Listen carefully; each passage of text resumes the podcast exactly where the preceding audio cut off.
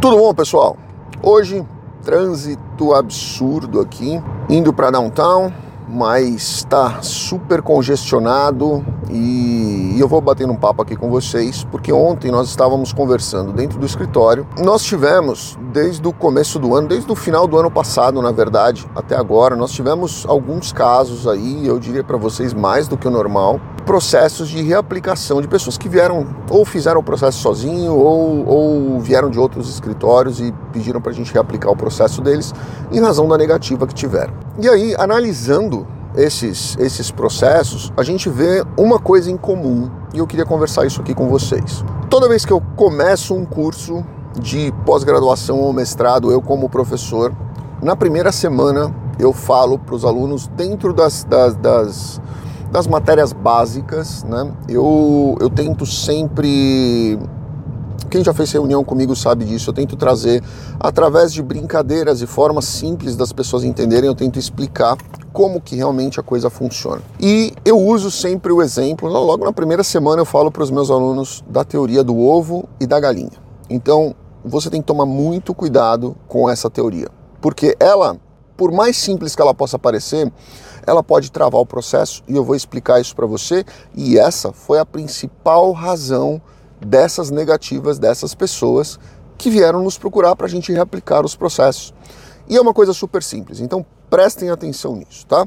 Vamos imaginar uma situação na qual um médico, vamos pegar uma profissão qualquer, um médico, ele resolva vir para os Estados Unidos e ele resolva colocar no business plan dele que ele vai atuar como médico, ele é um super médico, tá? Ele é um super médico no Brasil e ele vai atuar aqui nos Estados Unidos como médico também. Bacana. Vai mudar a situação dele? Vai mudar o conhecimento dele? Na minha concepção, não. Né? Mas é, ele, ele vai continuar com a graduação dele perfeita, ele vai ter 30 anos de experiência clinicando, atendendo, fazendo cirurgias. Ele é um super médico, imaginem dessa forma tá? Ele é um super médico, conhecido é, internacionalmente, o cara é top. Ele vai operar as mesmas pessoas no, nos Estados Unidos? Vai. Não vai mudar a fisiologia, a questão do, dos órgãos, o, o, o procedimento e tudo mais. Não vai mudar por ele sair de um continente e ir para outro continente, que mesmo que ele fosse para a África, né? apesar de Brasil e Estados Unidos estarem nas Américas, mas imagina que ele fosse para outro continente, fosse para a África, fosse para a Ásia, qualquer lugar. Não vai mudar o ser humano.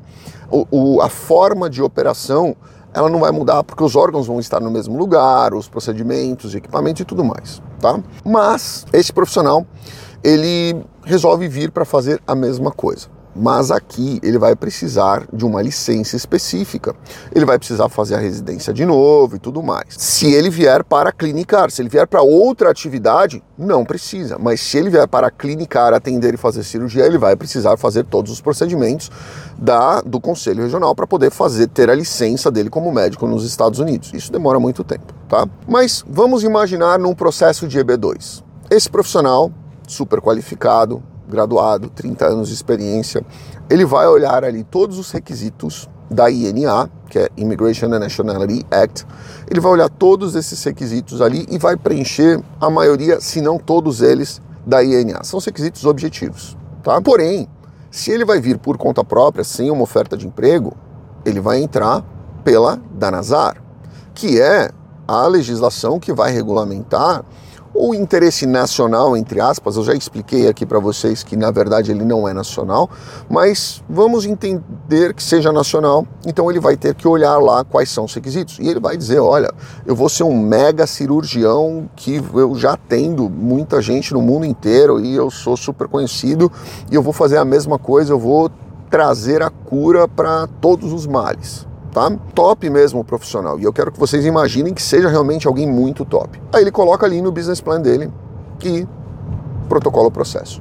O agente de imigração, primeiro, as pessoas se esquecem que nem sempre o agente de imigração ele tem conhecimento técnico específico daquele determinado tipo de profissão. Então, as pessoas e às vezes até os advogados também gostam de escrever terminologias muito técnicas para descrever o quão bom é aquela pessoa, o quão boa é aquela pessoa, aquele profissional, é, mas ele se esquece que o agente que está ali do outro lado, ele não fala a mesma língua, ele não é médico, ele não vai entender algumas coisas. Então, o erro um é não saber se comunicar direito, não saber se expressar, fazer com que a pessoa que está do outro lado compreenda o que você quer dizer. Erro 2.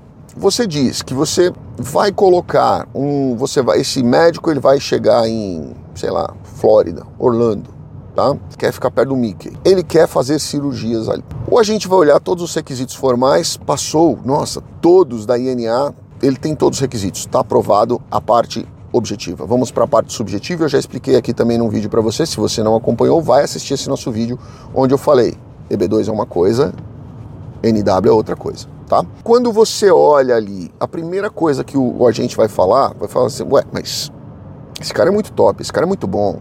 Poxa, bacana, vou aprovar esse processo. Mas espera aí, tá? É, ele esqueceu de juntar a licença dele aqui nos Estados Unidos. Então eu vou mandar uma RFE dizendo: olha, doutor, o senhor, o senhor é top, Tá tudo aqui, só falta a sua licença para exercer a medicina nos Estados Unidos. Me manda isso, seu processo está aprovado. E aí você vai receber essa RFM e vai falar: caramba, só preciso tirar a licença. Vou lá, vou lá no conselho, vou lá pedir a minha licença.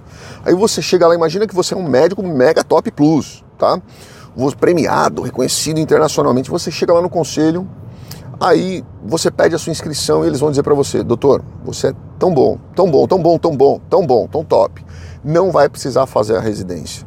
Não vai. Eu, eu garanto para o senhor não precisa mais fazer residência. Faz o seguinte, senta aqui, responde essas 50 perguntas aqui. Se o senhor passar nessa prova aqui, o senhor está aprovado. Aí você, médico top, vai lá, preenche 50. Tudo isso é hipotético, tá? Não, não vão imaginar que é assim que acontece. Mas eu estou levando ao extremo para vocês entenderem o que eu quero dizer. Aí você vai lá, preenche médico top, preenche as 50, acerta 50 questões. E aí você chama tanta atenção dentro do Conselho de Medicina que o presidente do conselho desce lá e fala assim: doutor, o senhor é muito bom. Eu vou fazer o seguinte: eu, eu não preciso ver mais nada, para mim está ótimo isso aqui. Eu vou imprimir a sua, a sua credencial aqui, o senhor vai receber a sua inscrição. Ele imprime, vai entregar para você a sua inscrição e na hora que ele vai colocar na sua mão, ele fala: opa, peraí, peraí, peraí, doutor, eu só preciso do seu social. Porque sem o seu social eu não posso fazer o, o registro aqui no meu sistema. Eu preciso do seu social. Me dá seu social que eu entrego a carteira agora para o senhor. Aí você vai falar: ué, mas eu não tenho social. Eu preciso do social, eu preciso do processo. Então eu vou, vou lá no processo de novo.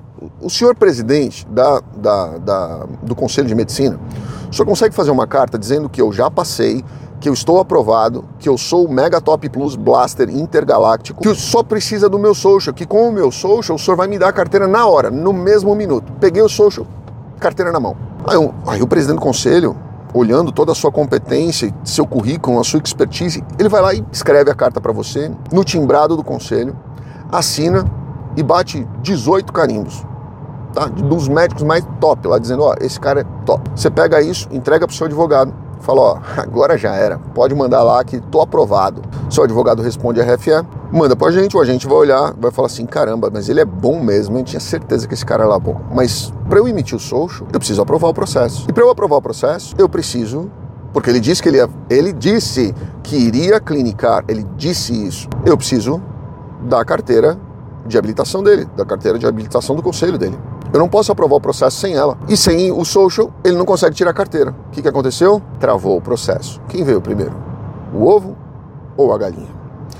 E isso é o que a gente tem visto muito acontecer nesses processos que vêm nos procurar para que a gente faça é, reaplicações. Eu tenho visto muito disso e eu falo muito isso para os meus alunos na primeira semana dos cursos de pós-graduação e mestrado em Direito Internacional, com foco em imigração, para qualquer lugar. Não só Estados Unidos, qualquer lugar. A primeira coisa que você tem que tomar cuidado é com a teoria do ovo e da galinha, de uma forma bem lúdica para vocês entenderem. Se você disser que você vai fazer algo para o qual você não tenha expertise, conhecimento ou habilitação, você vai travar o seu processo e o agente vai travar o seu processo. E por mais que ele queira aprovar, porque você é muito top e ele gostaria muito de aprovar o seu processo, ele não vai poder aprovar, porque o que você disse que você faria, você não tem habilitação para fazer. Fica essa dica aqui para vocês. Eu quis trazer um vídeo mais, mais rápido, mais simples para vocês entenderem.